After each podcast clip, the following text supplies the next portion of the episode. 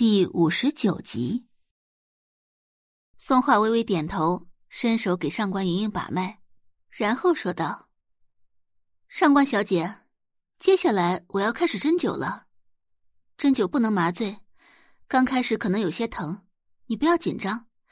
要是忍不了的话，可以咬着这个。”说完，宋画递给上官莹莹一块叠好的毛巾。嗯。上官莹莹接过毛巾，点点头。宋画拿起金针，开始施针。先是百会穴，然后是神庭穴、上星穴。他手起针落，整套动作下来行云流水，没有半点拖拉。远远望去，竟然有种灵动的武学美感，看得一旁的程林都愣住了，眼睛瞪得极大。毕竟这样的事情。他只在电视上看过。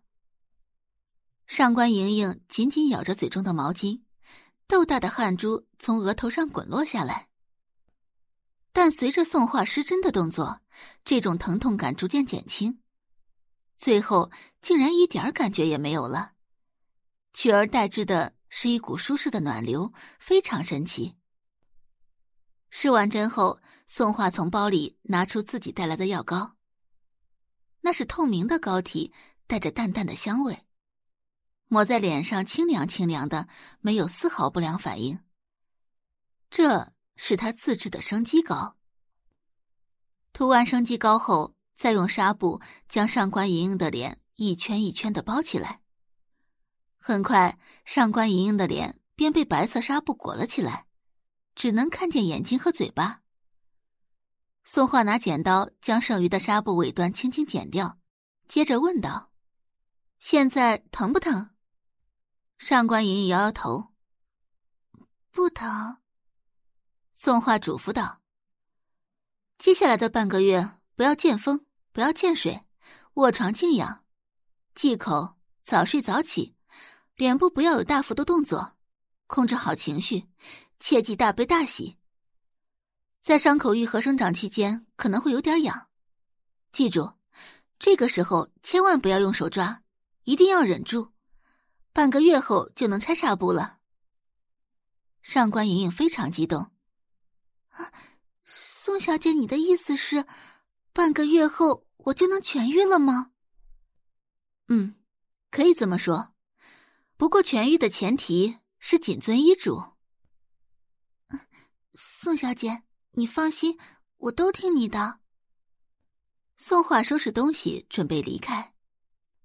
有问题的话，可以随时联系我。啊，宋小姐，那我们加个微信吧。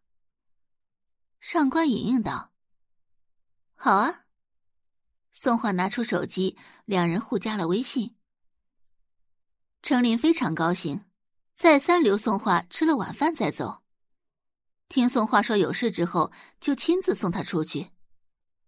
上官正看妻子这么开心，担心他希望越大失望越大，又想起吴老神医的话：“宋小姐的年纪摆在这里，你不要抱太大的期望。而且吴老神医也说了，任何手术都有风险。”哎呀，你怎么这么扫兴啊？我是怕你失望。比起宋画，上官正更相信吴老神医，因此他刚刚才和吴老神医联系过。一旦宋画这边出现什么紧急情况，只要程林给吴老神医道个歉，那吴老神医就不会见死不救。这边的吴老神医正在翻看药书，宋宝仪给他倒了杯茶，看他刚挂断的电话，蹙眉道：“师傅。”您还理上官正做什么？吴老神医是个恩怨分明的人，他喝了口茶。这件事情跟上官正没有关系，主要是妇道人家头发长见识短，你且看着，只要半个月，程林就会过来给我端茶认错。半个月，只需要半个月。半个月后，程琳就会知道自己错的有多离谱。如果一个来历不明的黄毛丫头就能治好上官莹莹的话，那她这毕生的医术就白学了。宋宝仪接着道：“如果程琳给您道歉的话，您会救上官莹莹吗？”呃，这要看程琳的态度了。只要程琳态度诚恳，他倒也不是那种得理不饶人的人。更何况，医者本就要悬壶济世。感谢您的收听，去运用商店下载 Patreon 运用城市，在首页搜索海量有声书，或点击下方链接听更多小说等内容。